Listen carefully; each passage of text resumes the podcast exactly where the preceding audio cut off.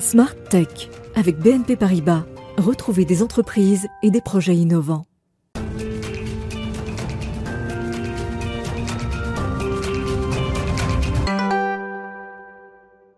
Bonjour à toutes et à tous et bienvenue dans Smart Tech, le rendez-vous des nouvelles technologies de Bismart. En attendant le retour de Delphine Sabatier, on poursuit cette semaine spéciale CES, le plus grand salon au monde dédié à l'innovation, de retour à Las Vegas aujourd'hui et jusqu'au 8 janvier. Au sommaire de cette émission, un peu exceptionnelle donc, un invité exceptionnel, Cédric O, secrétaire d'État chargé de la transition numérique et des communications électroniques, fera le point sur ses ambitions pour 2022. Le CES, bien sûr, et une délégation française très attendue. Clara Chapaz, à qui il vient de confier la responsabilité de la mission French Tech. Et puis on abordera aussi la nouvelle présidence française de l'Union européenne. Ce sera dans quelques secondes au micro d'Aurélie Planex. Également dans cette émission, coup de projecteur sur deux entreprises qui font le show cette année au CES. Première délégation internationale après les États-Unis, la French Tech compte bien peser en 2022 dans l'écosystème international des nouvelles technologies. Et puis aujourd'hui le rendez-vous Startup avec Marwan Elfites, responsable des programmes Startup de la Station F. On reviendra avec lui sur les tendances de l'édition 2022 du CES, des startups de la Station F qui y participent et du rôle de la Station F bien sûr auprès d'elle. Et enfin, et demain, avec Cécilia Sévry, on découvrira avec elle une pile à biocarburant tout à fait écologique puisqu'elle est faite à base de papier. C'est la start-up grenobloise BFC qui s'est lancée ce défi. Elle est présente, elle aussi, cette année au CES. Mais tout de suite, je vous le disais, place à l'interview du jour. Aurélie Planex reçoit le secrétaire d'État chargé de la transition numérique et des communications électroniques, Cédric O, pour un entretien spécial CES, bien sûr, mais plus largement autour des ambitions numériques de la France pour 2022. C'est tout de suite.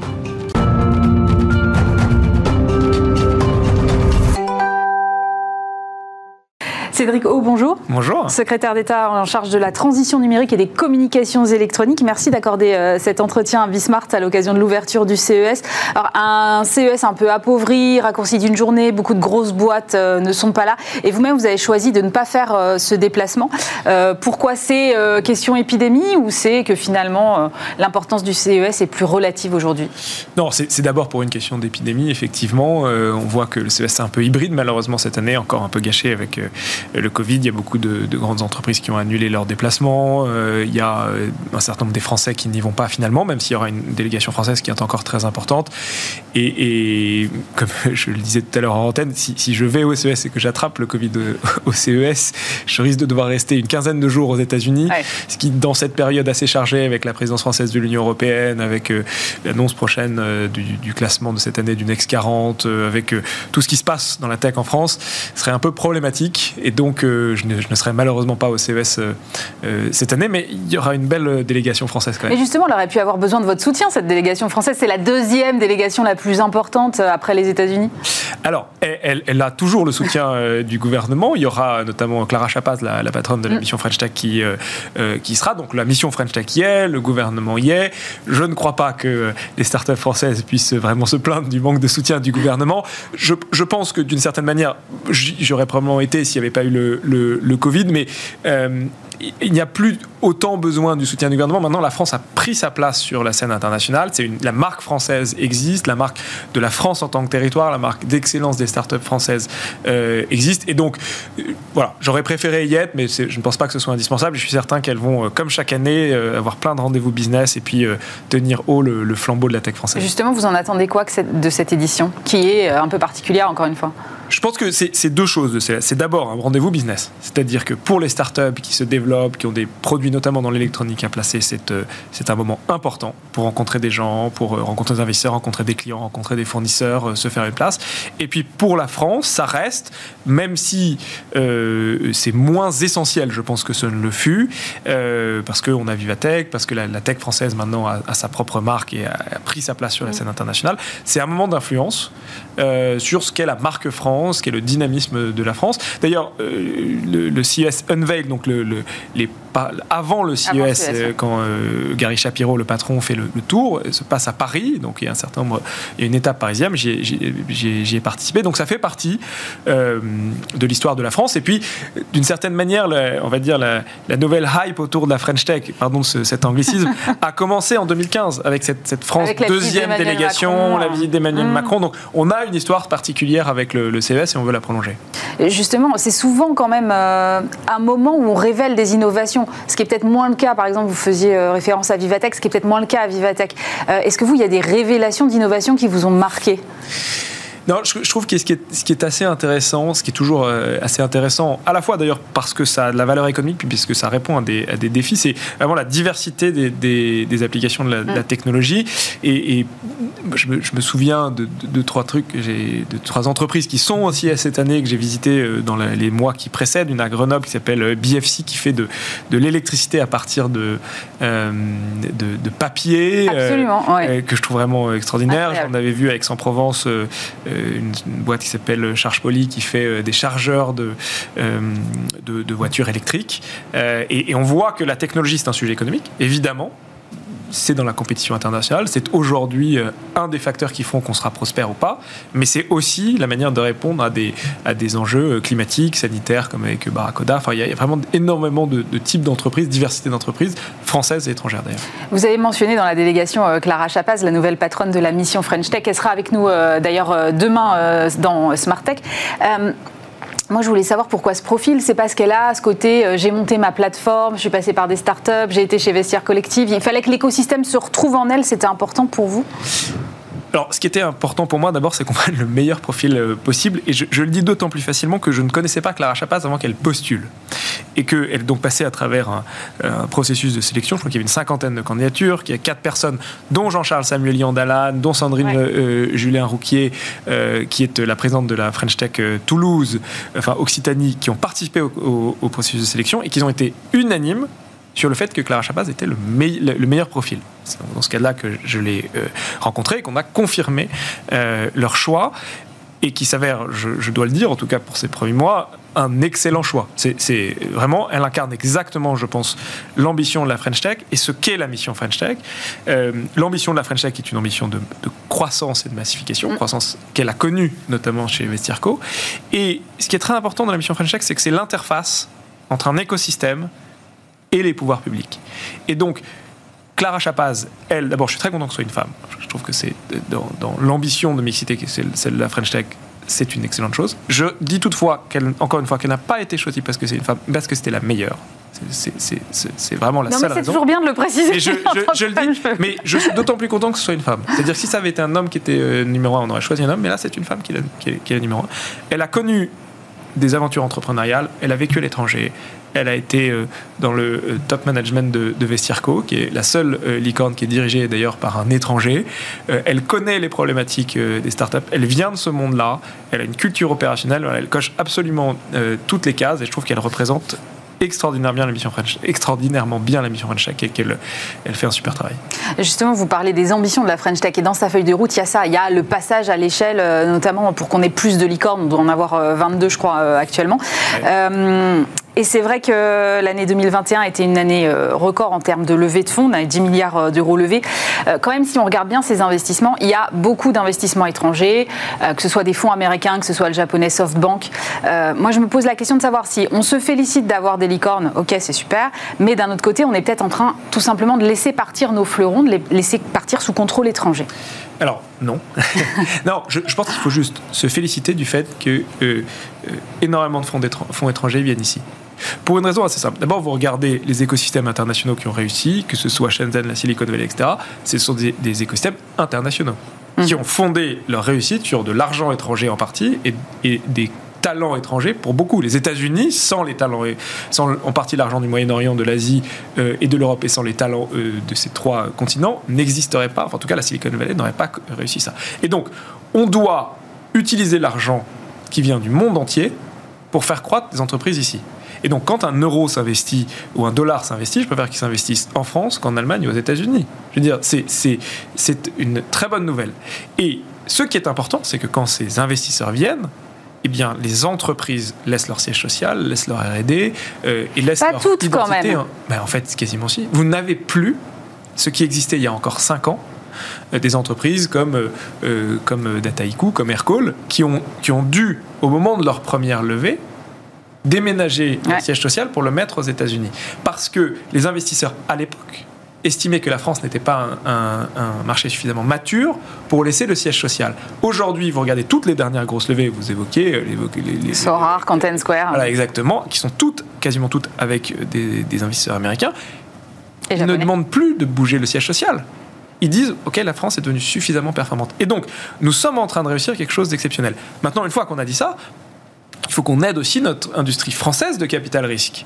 Ne serait-ce que, ce serait bien que euh, l'argent des Français euh, tire profit de la French Tech et puisse s'investir dans, euh, dans cet écosystème-là, d'abord pour le fortifier, parce qu'on a, on a encore besoin de 10 milliards, peut-être plus, c'est c'est très bien, mais il faut encore plus.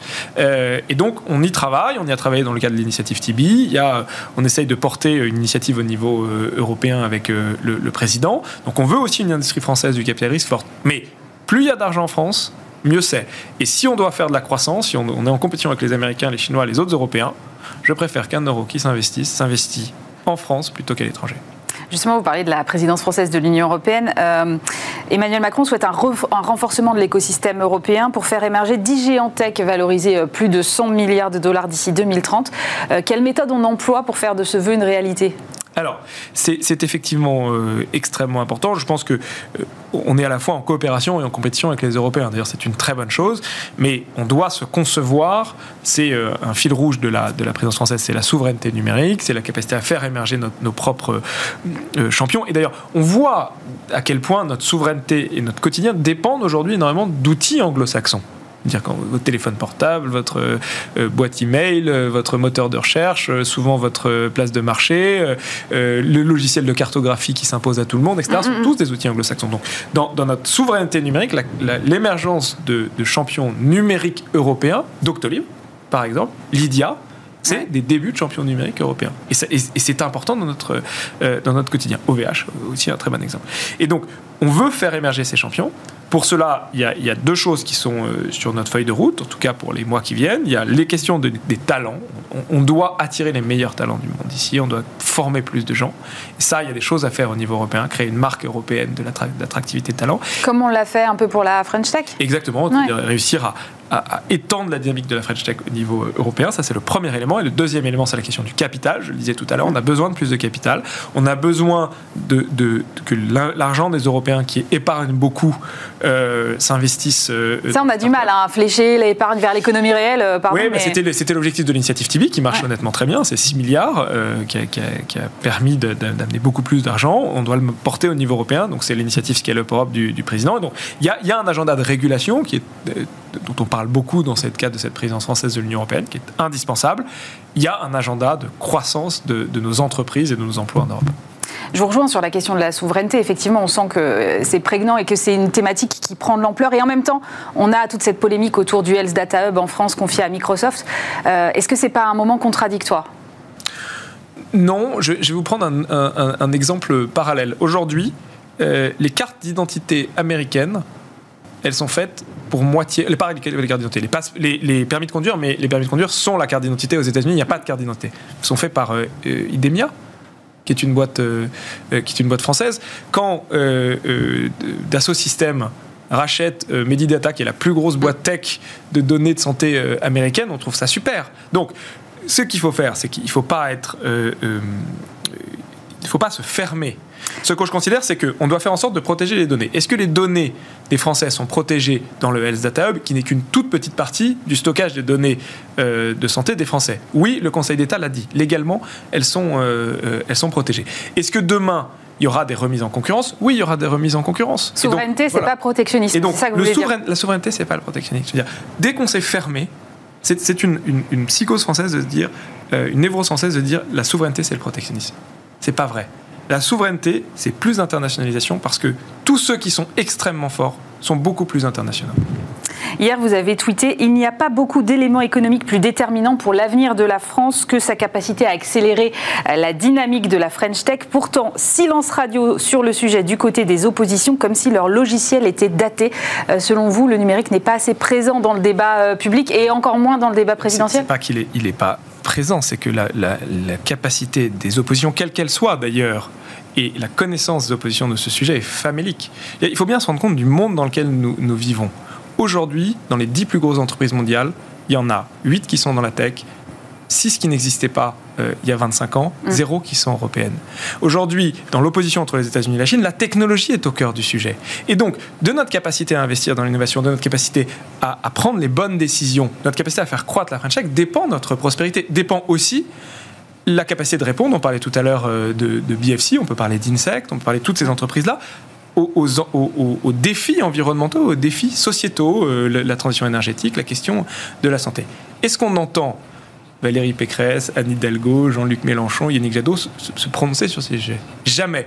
dire, quand vous nommez Hervé Morin dans votre campagne responsable de l'innovation, c'est que vous aimez les oxymores, mais c'est certainement pas que vous aimez l'innovation. Et donc, mon sujet, c'est que évidemment, il y a des sujets de sécurité, il y a des sujets de pouvoir d'achat qui sont extrêmement importants, mais que le fait même que ce sujet soit totalement absent des prises de position, en tout cas euh, de euh, la part des oppositions et du débat public, est un sujet qui, je pense, est un sujet euh, d'inquiétude, en tout cas qui ne me rassure pas sur leur capacité à assumer une part des responsabilités qui seront les leurs si demain ils sont au pouvoir. Vous êtes euh, secrétaire d'État en charge de la transition numérique. Vous considérez, euh, quand vous dites que c'est déterminant pour l'avenir, que finalement la transition numérique, c'est la mère de toutes les transitions? Non, je pense qu'il y a deux grandes transitions qui, qui vont complètement changer le monde et qui, qui reformatent l'économie, nos sociétés de demain, c'est la transition énergétique et la transition numérique. Et si on regarde la manière dont notre société a été formatée par une transition technologique précédente qui a été celle de la vapeur et de la mécanisation, ça a tout changé. Ça a changé les rapports de force entre les entreprises, ça a changé la structuration des rapports sociaux, ça a changé les rapports de force géopolitiques, ça a changé votre relation aux autres parce que ça a réduit la distance, ça a allongé la durée de la vie, etc. etc. Le numérique, c'est exactement la même chose. Ça transforme les rapports sociaux, ça transforme la démocratie avec les réseaux sociaux et avec la participation des citoyens, ça transforme les rapports de force économiques, ça transforme les rapports de force géopolitiques. Donc soit on est capable de répondre et d'être au rendez-vous et de s'inscrire dans cette transformation, d'où la politique menée pour la French Tech, d'où la politique et la priorité qui est donnée par ce président Bruno Le Maire, ce gouvernement au, numérique. Soit on ne fait pas partie de ce débat-là, puis euh, ben, vous savez, je veux dire, l'histoire de, la Chine, par exemple, c'est l'histoire de la disparition d'une puissance parce qu'elle n'a pas été au rendez-vous de la, de, la, précédente révolution technologique qui était celle de la mécanisation de la vapeur. Elle, elle a disparu pour un siècle. Mais ce qui est d'ailleurs intéressant, c'est qu'elle revient à l'occasion. Absolument, c'est ce que je voulais vous dire. Et donc, le risque pour l'Europe, c'est ni plus ni moins, si elle ne répond pas à, cette, à ce défi-là, que de, sortir de l'histoire. C'est pour ça que ça doit être un, sujet qui n'est pas un sujet de débat technique. Bien sûr, quand on parle de licorne, de levée de fonds, ça peut paraître un peu ésotérique. C'est un sujet profondément politique.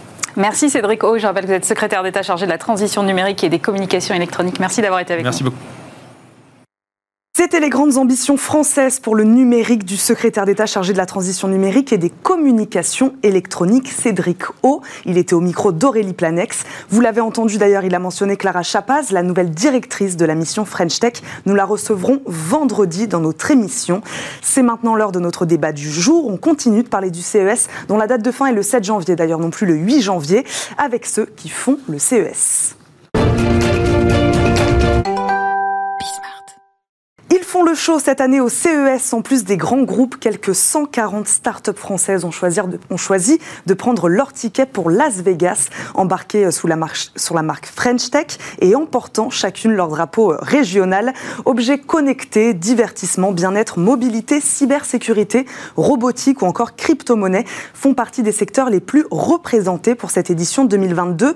Toutes ces boîtes ont le même objectif, gagner en visibilité et commercialiser leurs solutions. C'est le cas d'Actronica, la start-up parisienne spécialiste de l'aptique, la science du toucher. Nous recevons son PDG, Gilles Meyer. Bonjour. Bonjour madame. Bienvenue sur le plateau de Smartech. Vanessa Braque, responsable marketing France chez TCL, leader du marché de l'électronique grand public, nous accompagne également en visioconférence. Bonjour Vanessa Braque.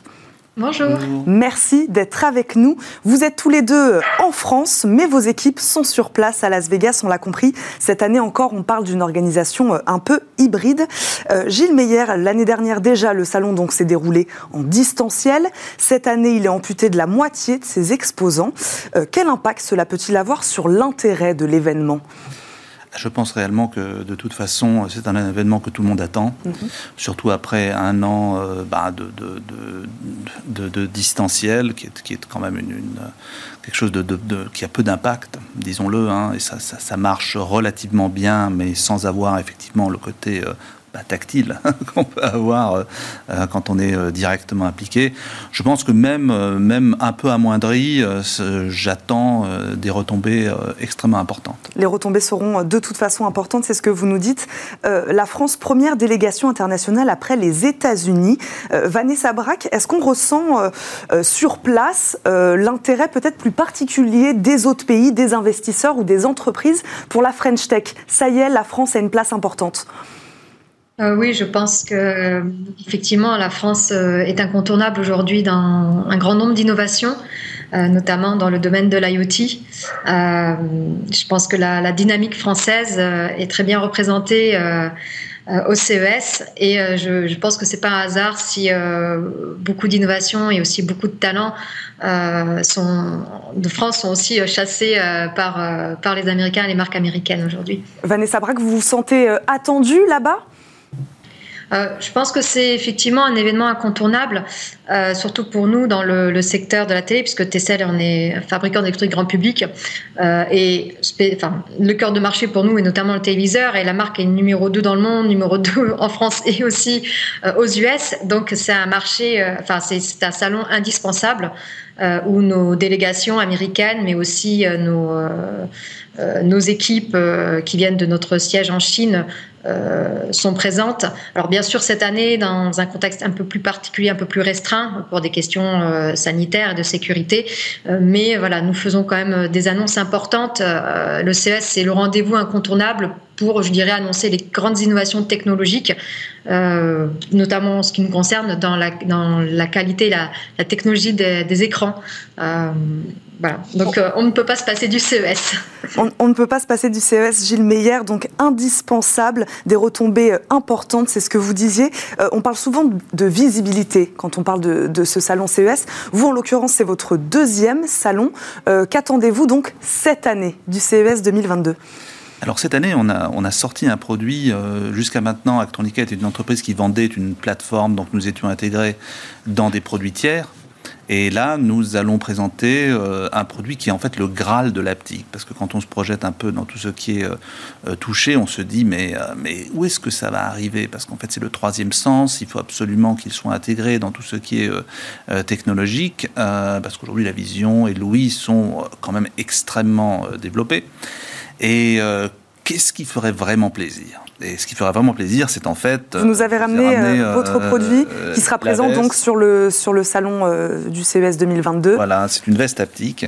C'est en fait, si vous avez vu Ready Player One, c'est un film qui, était, qui est sorti il y a quelques années, en fait, qui prédisait justement la possibilité de s'immerger complètement dans un monde parallèle. Euh, aujourd'hui, c'est quand même, ça a été remis au goût du jour euh, complètement avec toutes les discussions de métaverse. Et euh, effectivement, quand on, on peut imaginer porter cette veste et ressentir essentiellement tout ce qui se voit et qui s'entend. Donc ça peut être de la pluie, des orages, des balles, hein, si on veut être un peu plus agressif. et, donc, en fait, vivre une expérience pleinement. Parce que, parce que là, vous l'avez appliqué sur, ce, sur cette veste, sur ce gilet. Euh, vous travaillez sur d'autres produits également. On, peut euh, expérimenter cette sensation du toucher sur d'autres produits? Absolument. En fait, euh, on, commence avec des choses qui sont relativement... relativement normal, du type des boutons. On remplace les boutons dans, les cockpits de voitures, d'avions, euh, dans, les sièges pour la business class, etc. Donc en définitive, euh, cette, tendance est arrivée avec l'iPhone 7 où vous aviez un bouton qui n'était pas un bouton, il n'y avait pas de déformation mécanique, mais vous avez une impulsion haptique. Et justement, c'est un peu, c'est ce qu'on fait au premier niveau, c'est-à-dire répliquer tout ce qui est interface, en, fait, qui, qui était qui étaient mécaniques par le passé. après, on parle d'écran. On parle d'écran dans les voitures. On parle aujourd'hui, il y a quand même un énorme problème de distraction. Euh, dans les voitures avec tous ces écrans qui commencent à, peupler euh, le cockpit et il faut qu'il y ait une confirmation de ce que vous êtes en train de faire et euh, pour arriver à faire diminuer l'incidence de, la perte d'attention. Aujourd'hui, quel secteur s'intéresse à, cette technologie, peut-être plus généralement, mais en tout cas à cette, à cette veste? Aujourd'hui, qui souhaitez-vous séduire? Alors là, d'abord et avant tout, tout ce qui est gaming et tout ce qui est mhm. réalité virtuelle on est en train vraiment euh, d'essayer de se projeter euh, dans, dans, les mondes parallèles euh, pour arriver justement à, prouver l'utilité et, à avoir une, adoption du marché dans, ce sens-là. Après, en fait, vous avez même la formation. La formation, aujourd'hui, coûte très cher. Elle peut être, le coût peut être diminué en utilisant des, outils de, réalité virtuelle, et notamment des vestes ou des gants haptiques qui vous permettent de toucher quand vous, vous êtes, vous êtes formé pour, dans, dans une usine, etc. Voilà, c'est un peu les deux grands verticaux qui, que, avec lesquels nous travaillons. Vanessa Braque, je vais vous poser la même question. On va rentrer un peu dans le détail de ce que vous allez nous présenter cette année au salon CES. Donc, vous êtes spécialiste des technologies du quotidien. Hein. Vous parliez bien sûr de, de, la télévision. Quelles nouveautés alors allez-vous mettre en avant cette année? Alors, bah, justement, c'était euh, c'était cité, c'était la grande tendance du gaming.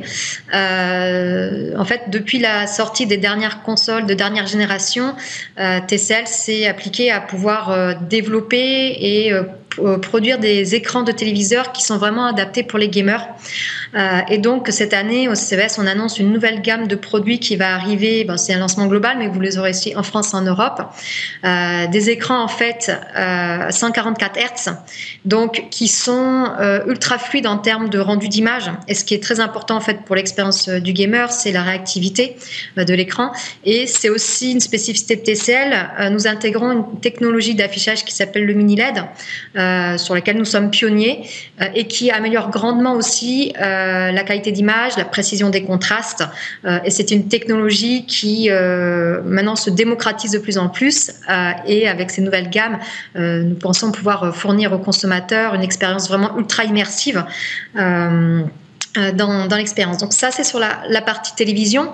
Euh, on a également aussi euh, d'autres produits sur lesquels on travaille, notamment en termes de, de, réalité augmentée, donc avec des lunettes connectées et aussi des lunettes en fait pour pouvoir regarder comme si c'était son écran de télé, mais directement euh, sur les yeux. Donc, euh, des nouvelles façons aujourd'hui de consommer euh, du divertissement. donc, avec une nouvelle gamme de Nextwear qu'on appelle donc nos lunettes de, lunettes d'affichage et lunettes de réalité augmentée sur lesquelles nous travaillons. Qu'attendez-vous, Vanessa Braque, très, très précisément, très concrètement du salon? J'ai l'impression que vous voulez aussi montrer vos technologies aux consommateurs. Hein. C'est le premier concerné, le gamer. Oui, bien sûr. Donc le, CES, c'est vraiment l'occasion. Enfin, généralement, c'est très suivi par les, fans de technologie, par les geeks, euh, parce que lors de ce salon, ils prennent connaissance des nouveautés qui vont arriver sur le marché. Généralement, quand nous annonçons une nouvelle technologie au CES, euh, le produit euh, commercialisé va arriver généralement dans l'année. C'est un deuxième salon important qui suit souvent pour nous, c'est l'IFA qui a lieu à Berlin en Europe.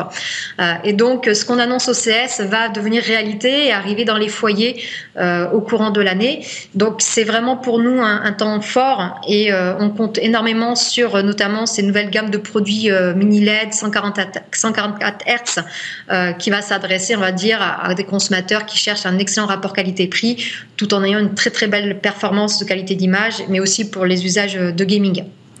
Gilles Meillard, on a envie de savoir euh, logistiquement un peu comment ça se passe quand on est présent euh, au salon CES. Quelle place tenez-vous euh, là-bas? Comment êtes-vous lié peut-être aux autres startups de la French Tech? Comment ça se passe?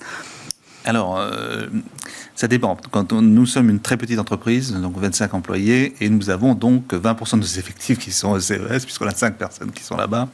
Donc euh, c'est essentiellement euh, une, une, logistique qui est naturellement celle, celle du voyage, hein, celle de la jeunesse, parce qu'en fait on envoie nos, nos, nos, forces vives hein, qui vont ils être vont être sur place, c'est eux qui vont être sur place, qui vont vendre le produit. On a, on a une, une dizaine de, de, vestes et on va les faire essayer de façon euh, extrêmement mécanique. Et donc on s'est entraîné à pouvoir faire un essai à peu près sur, sur, trois, sur trois minutes, pouvoir convaincre dans, dans, dans un temps extrêmement, extrêmement petit.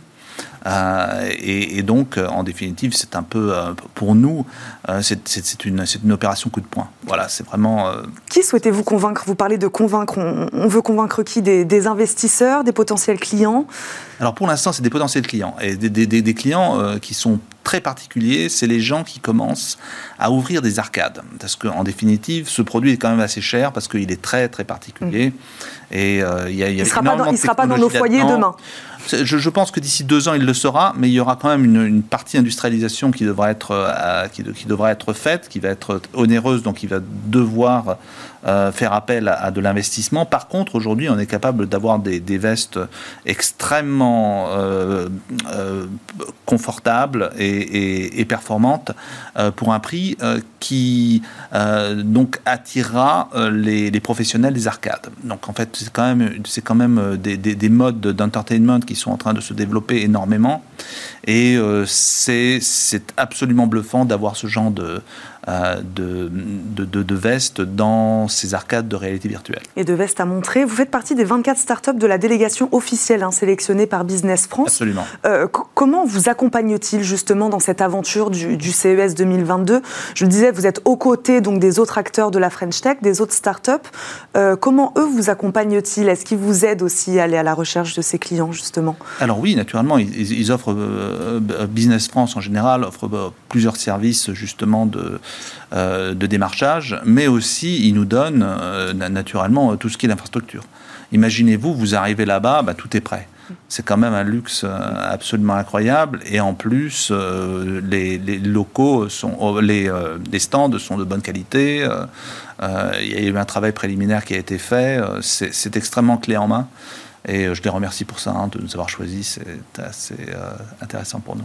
Vanessa Braque, euh, comment bien se préparer avant, euh, avant un CES Alors, moi, effectivement, c'est une grosse, euh, une grosse préparation de nos équipes euh, de R&D et des équipes produits, euh, puisqu'en général, on fait quand même des annonces vraiment en avant-première de, dernières innovations technologiques. Donc, bien sûr, voilà, ça va être ben, un programme de communication à la fois effectivement pour la presse professionnelle, mais aussi à destination du grand public.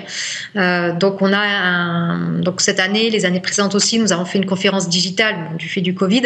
sinon, ce serait tenu en physique où là, effectivement, nos, nos VP US euh, et, VP Monde annoncent euh, les dernières innovations. Donc, il y a ce temps fort-là de, de temps de prise de parole. Et bien sûr, après, il y a toute l'organisation du stand. Donc, il faut savoir que nous, on a des téléviseurs. Donc, ce sont souvent même des écrans très grands. On a des écrans de 85 pouces. Donc, euh, je vous laisse imaginer, c'est des écrans qui font plus de 2 mètres de diagonale. et donc, on a tout un stand qu'il faut, où on va amener, en fait, tous les modèles qu'on souhaite présenter. Donc, il y a aussi un aspect logistique qui est quand même assez lourd et assez important euh, qui demande de, la préparation. Donc c'est euh, oui, c'est bien 3-4 mois de, travail en amont pour s'assurer qu'on ait un, voilà, un très beau stand, un beau CES et qu'on puisse accueillir à la fois la, la presse mais aussi le, grand public. Et puis nous avons notre, nos équipes sur place euh, qui sont là pour, pour faire des présentations, démocratiser la technologie, expliquer nos, nos innovations. Donc effectivement, c'est tout un, tout un tout un, tout un ensemble. Et on a également en fait des démonstrations. Euh, ce qui est assez intéressant, ce qu'on aime bien faire souvent, c'est montrer comment aujourd'hui euh, l'ensemble des produits peuvent communiquer entre eux, euh, parce que c'est un élément sur lequel notamment Tessel travaille beaucoup avec une plateforme euh, intelligente qui permet en fait euh, de commander votre téléviseur à la voix, mais aussi vos autres produits.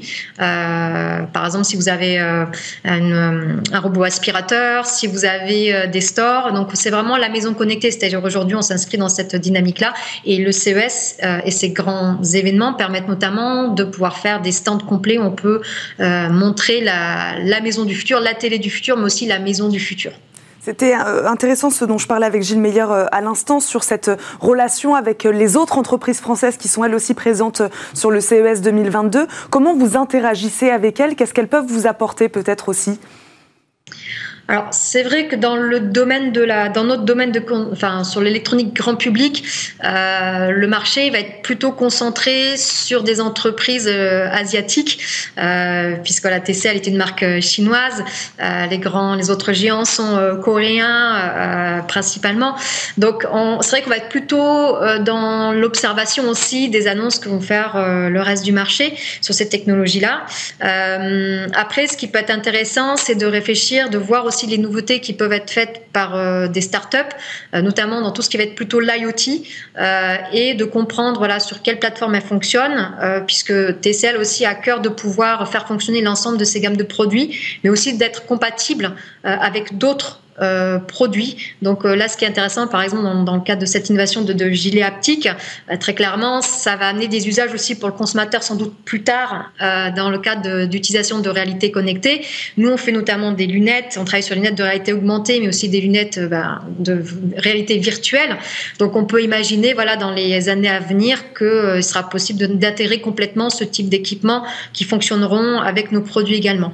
Voilà, vos produits seront peut-être complémentaires. Merci beaucoup à tous les deux d'avoir répondu euh, à nos questions euh, aujourd'hui. Gilles Meyer, PDG d'Actronica, merci de nous avoir accompagnés. Euh, Vanessa Braque, responsable marketing France chez TCL, merci également d'avoir répondu à nos questions en visioconférence. Et bon CES à tous les deux. Merci beaucoup. On marque une courte pause et on se retrouve tout de suite pour le rendez-vous Startup.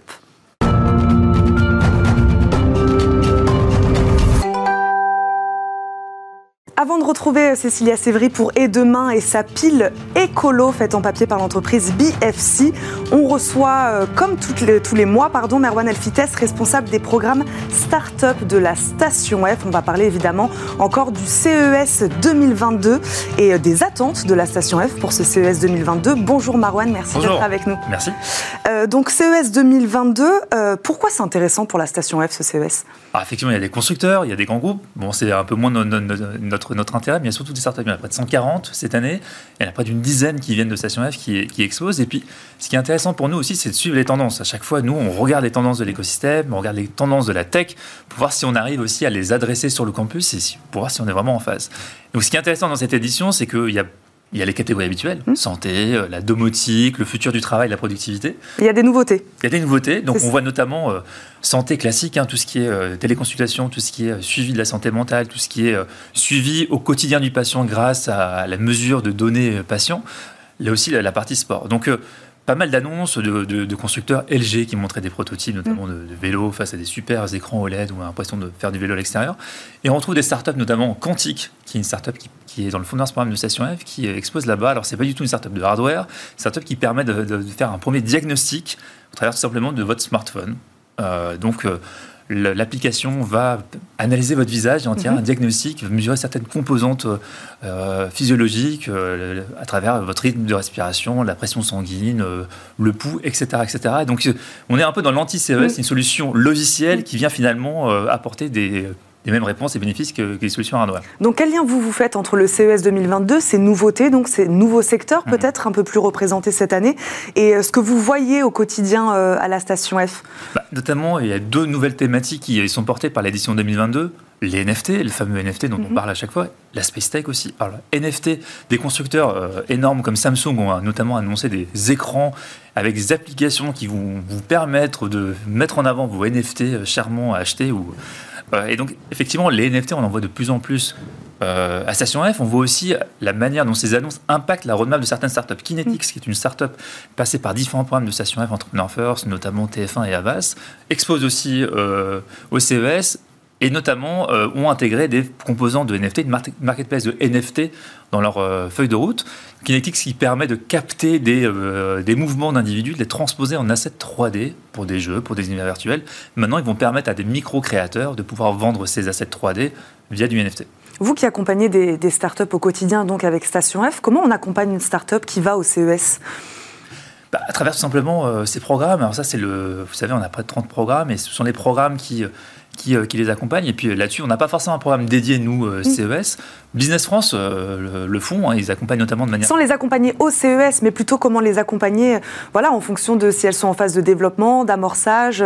quels conseils on peut leur donner si elles sont présentes au CES cette année On les pas mal, notamment sur la manière de pitcher, de présenter mm-hmm. de manière très rapide euh, son projet en quelques slides, en quelques vidéos, pour, lorsque vous êtes sur un salon, pouvoir capter l'attention assez, assez rapidement. Marwan Elfites, vous parliez tout à l'heure d'ouverture à de nouveaux secteurs. Comment on explique cette ouverture? Pourquoi cette année 2022 est-elle aussi un peu particulière? Bah, Il suffit de voir le dernier semestre de 2021 qui, euh, qui, a présenté des tendances assez systémiques. Mm. Quand on parle de NFT et donc du Web 3 au sens large, quand on parle de métavers, alors métavers pour l'instant ce sont que des bribes, hein, c'est un super concept, mm. on n'y est pas encore. Mm ça impacte pas, mal la manière de présenter, de développer des, applications et euh, ça va impacter certaines industries, le divertissement, l'infrastructure notamment. Euh, et donc forcément, on va retrouver ces innovations euh, sur le campus au quotidien. Les Français sont attendus, on en parlait sur le plateau précédemment, Cédric O aussi en a parlé en début d'émission. Les Français, ils étaient attendus cette année, ça, ça fait plaisir. Bah, il suffit de voir euh, les, vagues de levée de fonds, notamment en 2021. La France atteint entre les 8 et 10 milliards de levées. Hein, c'est colossal. On est euh, aujourd'hui dans le top 3 des écosystèmes européens. Une croissance extraordinaire. Et puis il y a aussi des fonds énormes américains qui aujourd'hui investissent dans des startups françaises. Donc c'est vraiment le bilan 2021. Donc forcément, les, euh, les startups françaises attirent pas mal les regards. Merci beaucoup Marwan Elfites. Je rappelle, vous êtes responsable des programmes Startup de la Station F. Merci d'avoir été avec nous aujourd'hui dans Smart Tech. Comme tous les jours, on retrouve Cécilia Sévry.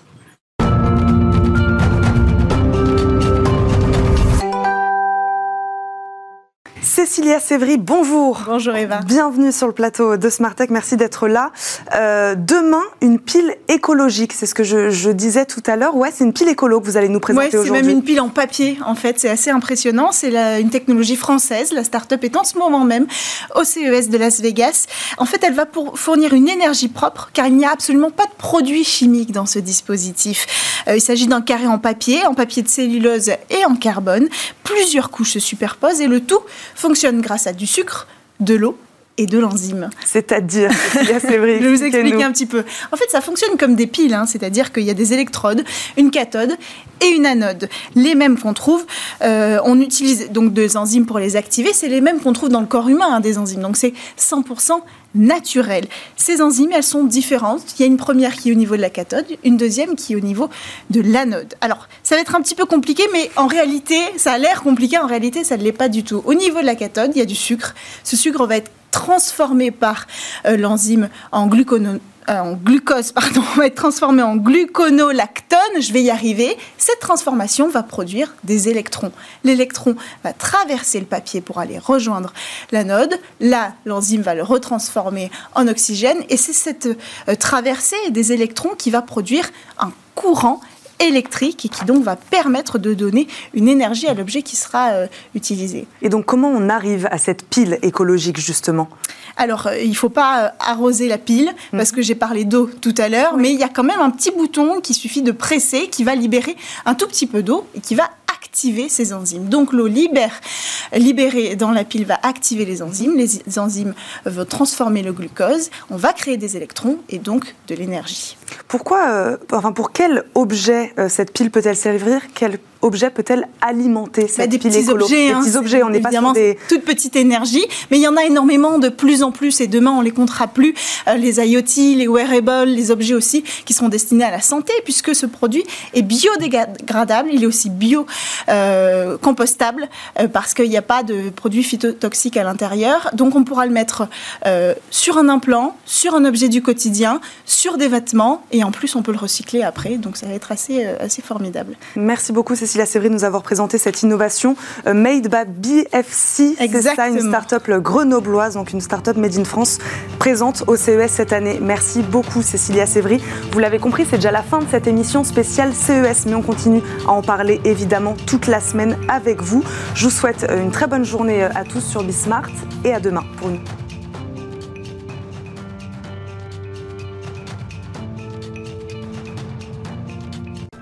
Smart Tech avec BNP Paribas. Retrouvez des entreprises et des projets innovants.